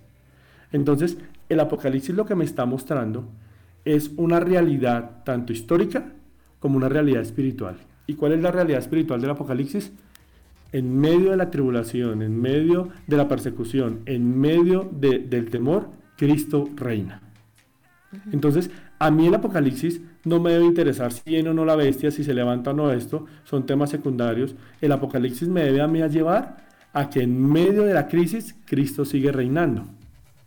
Por eso es que es muy difícil decir si Cristo viene o no desde las señales que se han visto históricamente se siguen cumpliendo. Del año 999, cuando íbamos a pasar al año 1000, en Italia, en España y en Francia, las iglesias se llenaron. Tú lees a Justo González, que es un historiador, y él dice que eran, imagínate, faltando ese día, 31 de diciembre, 2 de la tarde, año 999, los loca. esposos les confes le confesaron las infidelidades a las esposas, a los presos los dejaron salir de la cárcel, los tenderos perdonaron las deudas. 12 de la noche y empezaron las campanadas. ¡Tum! Campana 1, campana 2. Cuenta ese historiador que faltando 10 para, 12, para las 12 la gente caía muerta de infartos porque oh. Cristo ya venía. Cristo ya venía. A las 12 de la noche. 12 y 10, 12 y 20, 12 y media, Cristo no vino. La policía en España y en Francia tuvo que salir a coger a los presos, los tenderos a recuperar deudas y las mujeres a perdonar infidelidades. Ay, ¿Por qué? Pero ¿sabes por qué pasa eso? Porque es que siempre que pasa algo, eso fue para, porque lo mismo pasó para el paso al 2000, 1999 al 2000 sí, se acaba el mundo, sí, claro. por lo que dijeron los mayos. Ahorita cuando fue la luna roja, se acaba el mundo, no sé si te acuerdas. Sí, con tantas de tetradas, tetradas que, se han, que se han vivido en septiembre Claro, ¿sabes por qué? Porque somos alarmistas y somos escatológicos, y la escatología es un género literario que se interpreta desde el Apocalipsis, o la apocalíptica, y la apocalíptica lo que mostraba era Jesús es el rey. A mí, en medio de toda esta crisis que está pasando, me muestra que Jesús es el rey y es soberano, y que llueva, trueno, relampaguee, nada sale del control de Dios y Él sigue cuidando de mí. Y es que además, Pastor Jesús Armando, eh, todos decimos, no, yo quiero estar con el Señor, yo me quiero ir con el Padre y estar con Él, no sé qué. Bueno, ¿cuál es el miedo a morir entonces? sea de coronavirus o de lo que sea. Si quiere estar con él, pues venga, sea el rapto, venga por nosotros, por su iglesia. O sea, yo debo, tener mi confianza en, en, que voy a estar con él. El problema es que la gente no tiene, lo que tú dices, eh, Daniel, la gente no tiene confianza de a dónde va. ¿Ves? Y por eso es que sienten que las iglesias son el ancla. Mm. Quedó sin pulso y a muchos se les cayó la mentirita ahorita que ya no hay iglesias. Mm. Porque yo hablaba con alguien, ahorita que no hay milagros, ahorita que no hay señales, entonces se nos acabó la fe. Uh -huh. Necesitamos de un milagro, una señal para que nuestra fe se avive, o entender que la fe está puesta en lo que Cristo hizo. Ese es el gran asunto. Realmente yo tengo que ser muy reflexivo y pensar qué posición tengo como cristiano frente a todo esto. y por qué me alarmo. Mira, aquí en Colombia, en el tema de la cuarentena, ha subido mucho el, el- el índice de la violencia familiar. Sí, total, aquí también en Chile. Entonces, eso, y, y- y- y- y la encuesta es para todos los lados, cristianos o no cristianos. ¿Por qué? Porque estábamos acostumbrados era a vivir un cristianismo dominguero, Tenaz. de apariencia, claro, Sí, o sea, total. en la, en la iglesia a lo mejor. Alguien dijo por ahí, En la casa, alguien dijo por ahí, la iglesia parece un club social. mira, ¿ah, ¿sabes quién? Spurgeon lo termina diciendo, Spurgeon, y me perdonarán que cita Spurgeon, porque es que me parece un gran eh, escritor. De los, de los Spurgeon grandes. dice, sí, Spurgeon dice, muchos van a las iglesias a saludar, otros van a las iglesias a sus amigos recordar, otros van a las iglesias al tiempo pasar, otros van a dormitar, pero el sabio va a Dios a adorar. El que va a la iglesia a adorar a Dios, llega a su casa y sigue haciendo de su casa un lugar de adoración. Exactamente.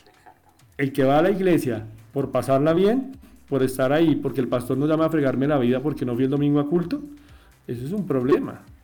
Por mostrar que estoy llevando gente, ese es un problema. Por cumplir números, eso es un problema. Sí, Porque es- no es la eh, experiencia genuina de conversión. están, están siendo tal cual como los fariseos, ¿no? Los sepulcros blanqueados. Sí. Y yo diría que peor, porque por lo menos los fariseos solo huían por la ley. Estos benditos ya experimentaron la gracia. Esto- Increíble. ¿Ves? O sea, ellos ya tienen la gracia, ya saben quién es Jesús y qué es Jesús para ellos. Y ya saben que la manera de predicar es con sus acciones.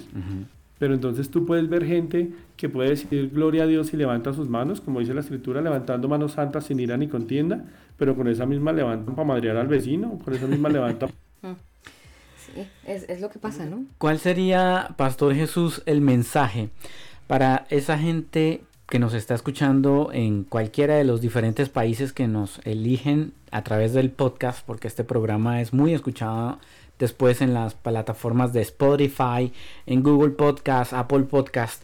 Para esa persona que está ahí escuchándonos hoy, mañana, no sé, en, el horario que haya decidido, ¿cuál es el mensaje que usted, Pastor Jesús Armando, le da a esa persona con referencia al terrorismo espiritual que quizás está viviendo? Mira, yo eh, hablaría de que yo voy a citar el texto que tú citaste de Santiago. ¿Crees tú que Dios es uno? Bien haces. Los demonios también creen y tiemblan. No es solamente creer en Jesús. Necesitamos congregaciones que se apasionen y amen a Jesús. Cuando yo me apasiono por Jesús, cuando yo amo a Jesús, no me importa lo que piense el pastor de mí, no me importa lo que piense el líder de mí, me importa lo que piense Dios de mí.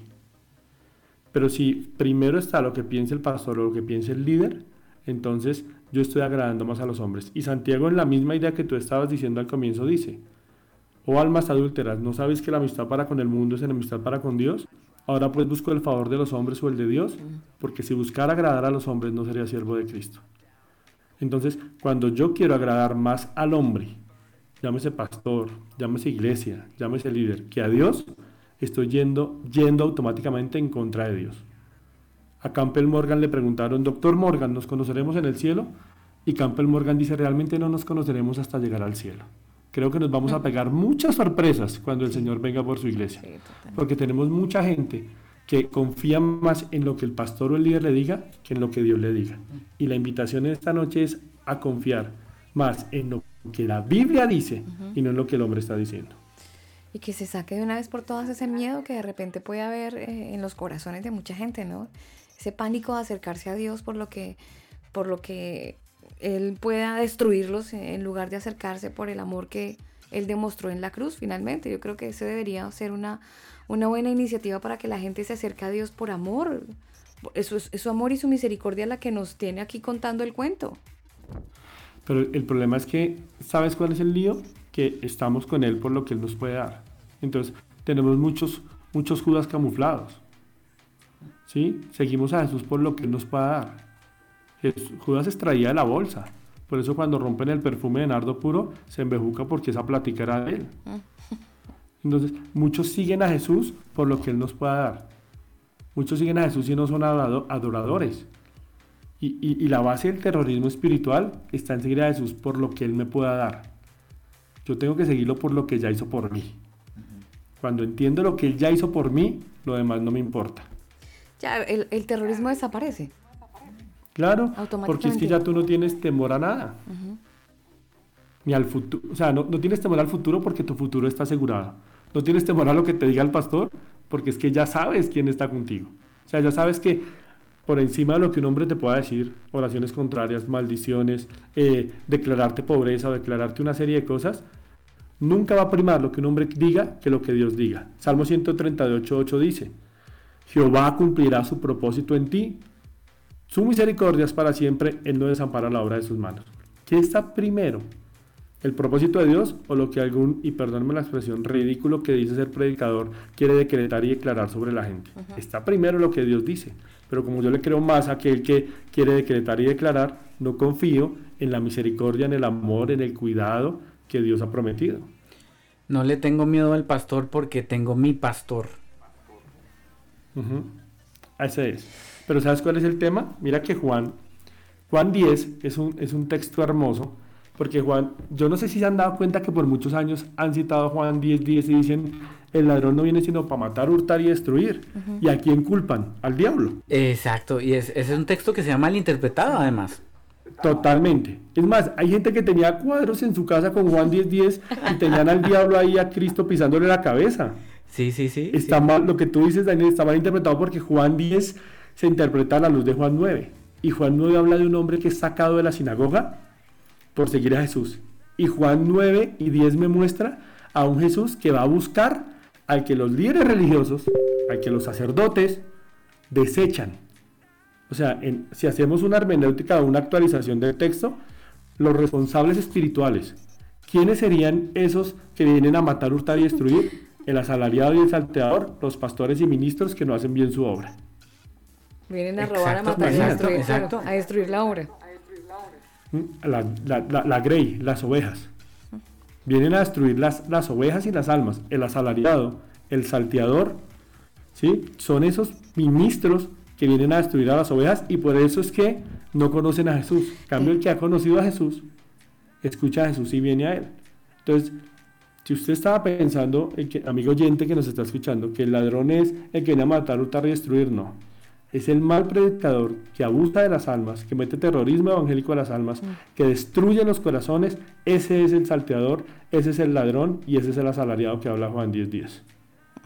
Yo creo que más de uno quedó como, ops, están como recapitulando y este programa van a tener que escucharlo en un ratito más porque, espere, espere, ¿cómo? Eh, en la iglesia donde yo iba por años me explicaban otra cosa, ¿cómo?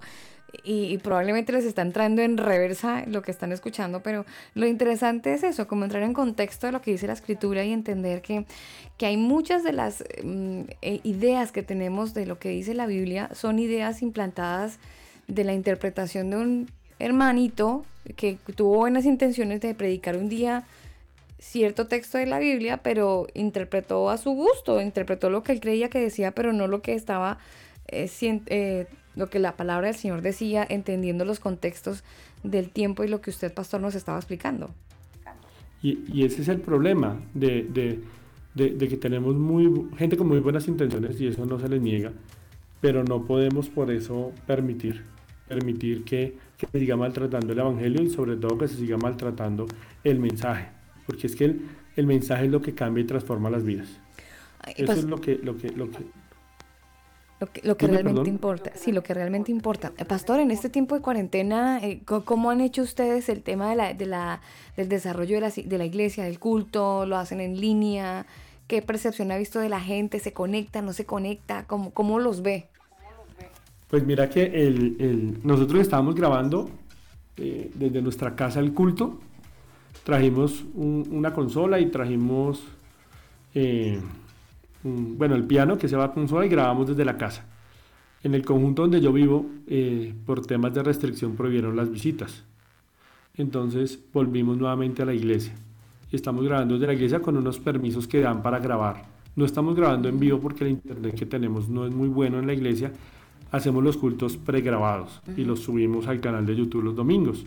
Pero la gente, eh, me he dado cuenta por las vistas y por las visitas, que ha ido creciendo el número y, que la gente sigue repartiendo el link y a la gente hemos tratado de no perder algo y es que se sienta la iglesia en casa. O sea, yo creo que es importantísimo que la gente tenga sentido de pertenencia e identidad.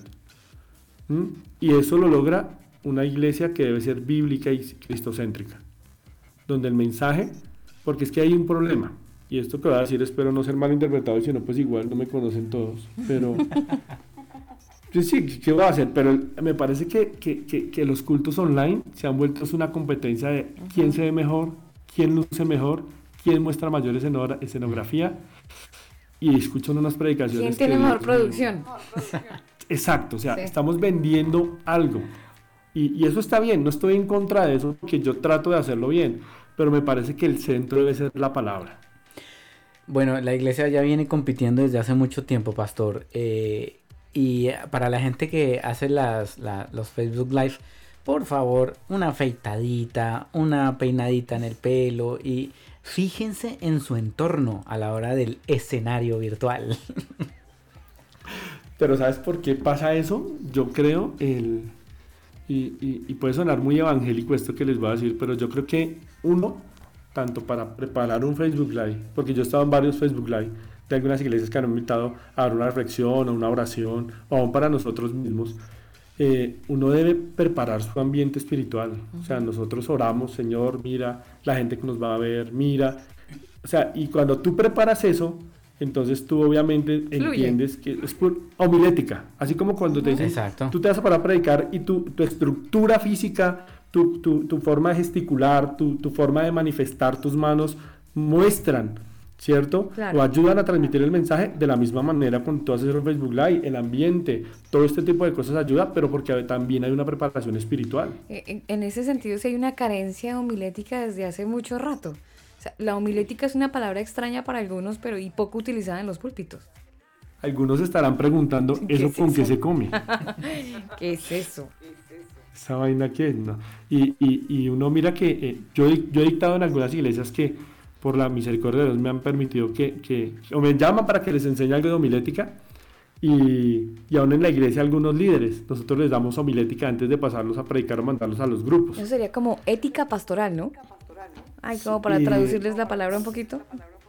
Sí, enseñarlos, sí, pero la, la homilética es la acertada comunicación de las verdades bíblicas. ¿Ves? O sea, es la manera como tú estructuras tu sermón sin violentar el mensaje del sermón. Donde tú no puedes, ay, es que a mí me parece, es que yo creo, no, hay una línea teológica, hay una estructura en el sermón que no te deja salirte de lado y lado, sino que te hace respetar el texto. Entonces, por eso es importante. Oiga, pastor, ¿y en dónde lo pueden encontrar la gente? De repente, usted hace estos, no sé, YouTube, YouTube, eh, YouTube. Nos hemos inventado una palabra aquí, YouTube, pero ¿no hace algún tipo de, de, mensajes así como tipsitos en YouTube para la gente homilética? O si no le estoy dando la idea. Gracias, pero no. Que se vuelva youtuber iniciamos con un, con un tema. Imagínate que iniciamos en esta pandemia, empezamos estudiando el profeta Jeremías. Empezamos un grupo de 38 personas y llevamos 145. Tenemos gente de Italia, de Canadá, de Londres, de Estados Unidos que se ha juntado al estudio y diariamente, o, cada día, se estudia un capítulo y ha sido una experiencia hermosísima porque hacemos un acercamiento histórico, algo de pronto de algunas palabras en hebreo que la gente no entendía, una aplicación pastoral y una actualización del sermón. Ah, qué y ha sido, vamos en el capítulo 20 y, ha sido una bendición. ¿Y cómo hace la gente como yo que quiere empezar desde el capítulo 1? ¿Cómo rayos hace uno para tener el, el historial? pues tenemos un grupo en, WhatsApp y la gente que se ha ido, que ha querido adherirse, lo que hacemos es, les enviamos el link y les enviamos los otros capítulos, los que ya se han estudiado, para que los vayan estudiando a medida que pasa el tiempo. Y cada día, ¿cómo es la, política? O cómo es la mecánica, perdón. Eh, mañana es capítulo 21, por la mañana mandamos el estudio del capítulo 21 la gente tiene todo el día para, leerlo y mandamos un audio como un videito de 15, 20 minutos explicando algunas cosas y a las 7 y media de la noche se abre para preguntas. Ah, qué y ha sido enriquecedor. Son, sí, ya vemos cuatro maestros. Ahí, ahí está el pastor Lino, pues que también es biblista. Está Angie, que es biblista. está Felipe, que es un, chico que es el director de las escuelas en la iglesia nosotros y es teólogo. Entonces el, el equipo de trabajo es muy bonito y hace una experiencia enriquecedora para la gente enorme. Bueno, súper chévere. Pastor Lino, que por supuesto también ha estado compartiendo noches aquí en el programa del Combo, así que los oyentes ya saben quién es el Pastor Lino. Pues Pastor, eh, muchísimas gracias por estar con nosotros. Es muy enriquecedor, muy rico conversar con usted porque usted lo mete a uno a navegar por algunos senderos eh, y súper interesantes. Lo deja picado a uno con muchísimos otros temas. Yo por lo menos acabo de quedar picada con el tema este de, de la historia o de lo que está el estudio, mejor que están haciendo del libro de Ezequiel y, y me pido el link y no sé si lo podamos postear en nosotros, rankearlo también desde nuestra página. No sé si sea posible. Sí. Jeremías, es Jeremías. Y si tú quieres, yo te hago llegar el link para que los que quieran adherirse y yo les reenvío, te voy a reenviar a ti, Daniel, todos los estudios anteriores de los 20 capítulos para que se pongan al día y quien los quiera adquirir los pueda adquirir.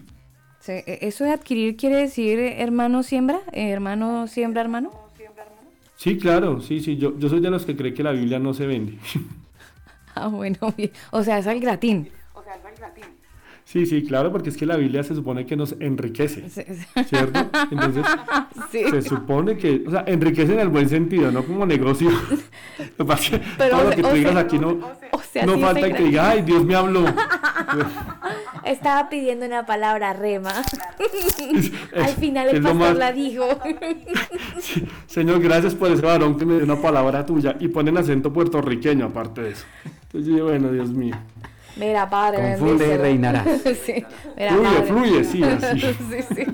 Pues, pastor, muchas gracias por estar con nosotros en el combo, de verdad. Eh, muy chévere, me, me, me quedó gustando, Daniel. Por supuesto, tenemos que estar ahí eh, pues conectaditos para, para, ponernos al día, ¿no? Y, y, por supuesto por poder compartir el link para todos nuestros combo lovers que quieren adherirse y bueno, si quieren crecer de verdad en la palabra de Dios, que esto hay que hacerlo definitivamente. Sí, pastor, la iglesia Casa de Paz está ubicada en la ciudad de Bogotá, ¿en qué, en qué Ah, pero ¿en qué dirección? No, nada que ver, no se pueden reunir. No, ahorita no, pero, tenemos... Pero hablemos de redes eh, sociales, sí. Bueno, digamos que el, nosotros manejamos las... las ahorita es, es, algo en lo que también estamos como innovando porque realmente estamos un poquito quedados en eso. Pero nuestro canal de YouTube es Casa de Paz Iglesia Cristiana. Es el, el canal. El, el fanpage de Facebook es también Casa de Paz Iglesia Cristiana. Y en Instagram, Casa de Paz Iglesia Cristiana Bogotá. Bien. Y ahí está todo. Así, ahí está, ahí está las predicaciones, ahí están los eventos, ahí está nuestra confesión de fe. Me parece que, y es un consejo para todos los oyentes, es importante que sepan qué cree el lugar donde se están congregando. Y, y el lugar donde se están congregando debe tener claro qué es la Biblia, debe tener claro quién es Dios, quién es Jesucristo, quién es el Espíritu Santo. Desde que tenga claro esos pilares, ya con eso me da una tranquilidad de, qué, de eh, eh, qué están creyendo. Pero para eso saber qué es la Biblia, porque yo he visto muchos cristianos que no saben qué es la Biblia. Y esa es una falencia que hay enorme en cuanto a la fe. Después podríamos tocar algunos de esos temas. ¿Qué es la Biblia? Pero por supuesto, Pastor, usted ya quedó aquí planillado para ser parte del combo, así que no se preocupe. No es sino que pegue el grito y aquí nos, nos, nos, escuchamos. Ay, no, y de verdad, gracias a, a, ti, Albita, a Daniel, gracias por la invitación y la confianza. Yo les voy a hacer llegar los links para que se unan al grupo y toda la información de lo que se ha estudiado para que lo tengan ahí y quien lo quiera con todo gusto para que lo, roten por ahí. Súper interesante. Pastor, gracias por, por, contarnos, por abrirnos su corazón, por hablarnos un poco acerca de ese evangelio eh, así medio, medio terrorista, que desafortunadamente ha existido ese terrorismo espiritual, que ese ha sido nuestro tema el día de hoy, y, encontrarle como una, un equilibrio a esto. Y el equilibrio básicamente usted, usted lo ha dejado planteado, y es que Jesucristo sigue siendo el mismo ayer, hoy, por siempre, y y él no varía. El que varía es el ser humano con su discurso, pero la palabra del Señor permanece fiel. El término sería soberanía. Dios es soberano. Está por encima de tiempo y espacio y nada sale de su control. Perfecto. Pastor, gracias. Un abrazo muy grande para toda la gente en Colombia, de, de, la iglesia, la gente que muy seguramente nos está escuchando, por supuesto, para ellos un saludo muy especial y deseándoles, por supuesto, que sigan conectados aquí al combo. El pastor Jesús Armando Herrera, pastor general de la iglesia Casa de Paz. Pastor, gracias. Pastor, gracias. A ustedes, un abrazo, bendiciones. Hasta luego. Bendiciones, pastor. Mire, vámonos con música, Daniel, ya cerrando este episodio del combo y hagámoslo con una canción que de hecho el lanzamiento se hizo el pasado primero de mayo, el festivo. Es una canción de una voz femenina que a nosotros nos encanta siempre procuramos eh, estar muy pendiente de su música, seguimos sus canciones aquí, por supuesto le damos mucho play, muchos play a sus canciones y estoy hablando de la voz de Lauren Daigle. Ella está planillada todavía para un concierto en la ciudad de Bogotá eh, después de este segundo semestre eh, visitar la ciudad de Bogotá, pero no sé si el tema de la pandemia siga, si finalmente los conciertos y los recitales pues estén permitidos. Pero mientras eso llega, escuchemos esta canción a la que ella misma le hizo el lanzamiento el pasado primero de mayo.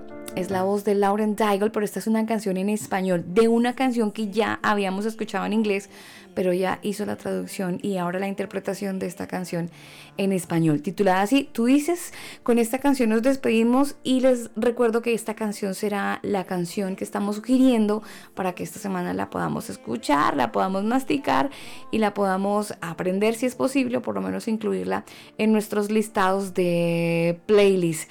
A todos un abrazo, gracias por hacer parte de este combo, si Dios quiere. Nos estaremos escuchando mañana en una nueva emisión del combo.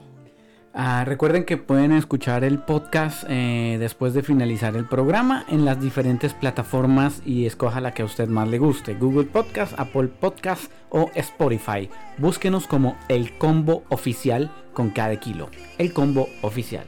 Sé que ha estado gente conectada desde nuestra sitio MixLR, a ellos un saludo, a la gente que estaba en la sala de chat que por ahí alcanzó a ver un listado interesante, para ellos un abrazo muy muy grande y la gente desde el combo.com también besitos, abrazos, gracias por permitirnos llegar a su corazón, de verdad es muy bacano poder ser compañía en estos tiempos de pandemia. Los dejamos con esta canción, mañana nos escuchamos si Dios quiere en punto a las 9 de la noche, no pude hablarme en redes, me hizo falta el café, chao.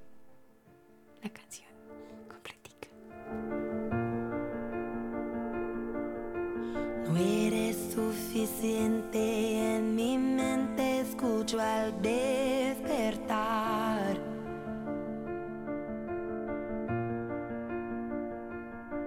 Mis inseguridades me refrenan de poder amar.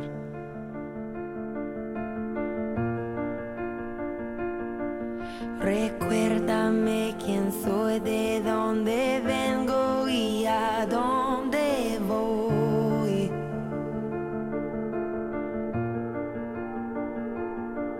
Mi vida es un libro culminado en interrogación.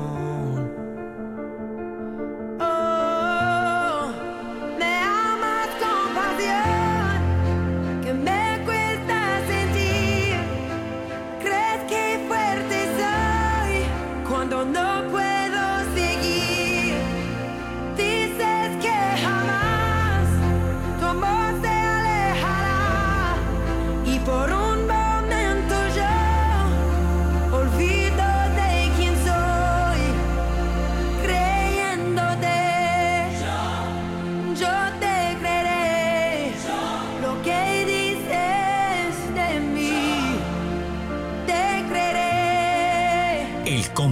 elcombo.com ¿Quién soy en este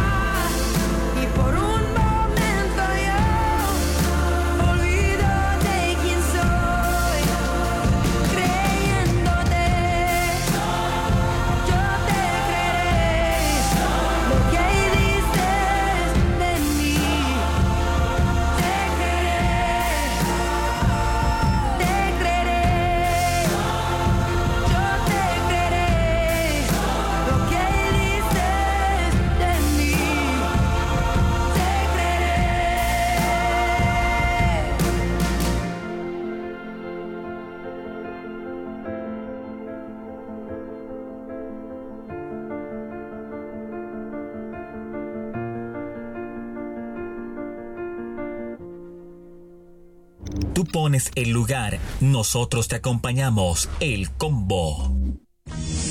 Escucha el combo en Spotify, Apple Music, Google Music. Nosotros te acompañamos. Este programa no contiene mensajes de violencia.